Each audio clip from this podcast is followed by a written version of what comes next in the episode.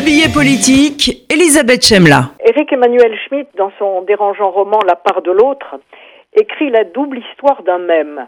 L'une vraie, celle d'Adolf Hitler, qui n'a pas réussi le concours de l'Académie des beaux-arts, et l'autre imaginaire, celle d'Adolf H, qui a été admis. Au moment tant attendu des résultats de ce concours, le destin d'Adolf n'est pas, pas écrit. Il bascule, et l'histoire avec lui, lorsque la sanction tombe recalée. Il entraînera par frustration et humiliation Hitler à devenir le monstre que l'on sait. Que se serait-il passé s'il avait réussi ce concours? C'est l'histoire de l'autre, Adolf H., qui par épanouissement de soi devient un artiste reconnu dans une Europe en paix.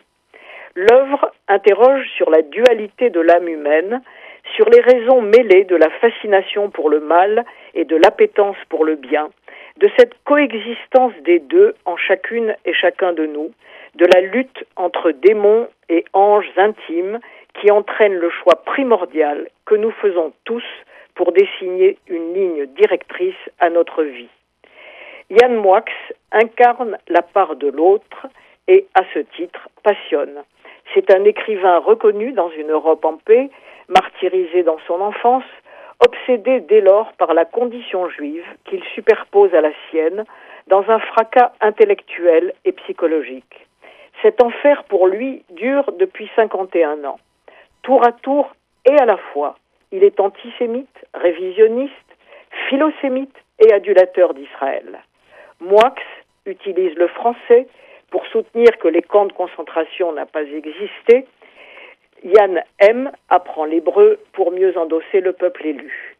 Moix préface un livre qui prétend démontrer que les vrais antisémites sont les juifs eux-mêmes. Yann M jette ses dés dans la règle du jeu. Dans son panthéon fou cohabitent Forisson et Dieudonné, qu'il n'abandonne que sur le tard, à 45 ans, et BHL, qu'il a choisi parallèlement pour son chemin de rédemption à 26 ans. Sa rédemption ou sa carrière, les deux à la fois. BHL, Grasset, voilà qui est plus sûr que Forisson et les éditeurs révisionnistes pour ce qu'ils visent, le Goncourt, ce prix glorieux qui viendra consacrer le double Yann Moix. Quand le scandale éclate ces jours-ci sur son passé lointain et proche, on comprend qu'il a trahi les premiers et qu'il se réjouisse de ce qui lui arrive. Il n'est qu'à visionner la vidéo Vengeance sur YouTube, postée jeudi dernier par Dieudonné, le menaçant de tout dénoncer de leur conversation.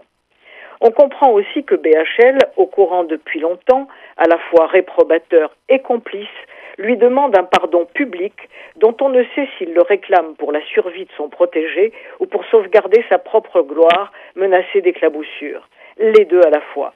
Ce sera le On n'est pas couché de samedi dernier, exercice bien appris d'autoflagellation, de repentance et de sincérité. Mais si BHL euh, l'UEJF et le CRIF, sous prétexte que Moix défend mieux que bien d'autres Israël, lui pardonnent, ce qui relève de leur conscience et de leurs intérêts tout à la fois, les millions de morts des camps, eux, ne peuvent plus parler et nul ne peut le faire pour eux. C'est aux survivants et à eux seuls de dire s'ils accordent à Moix leur pardon. Yann Moix n'est pas de la littérature.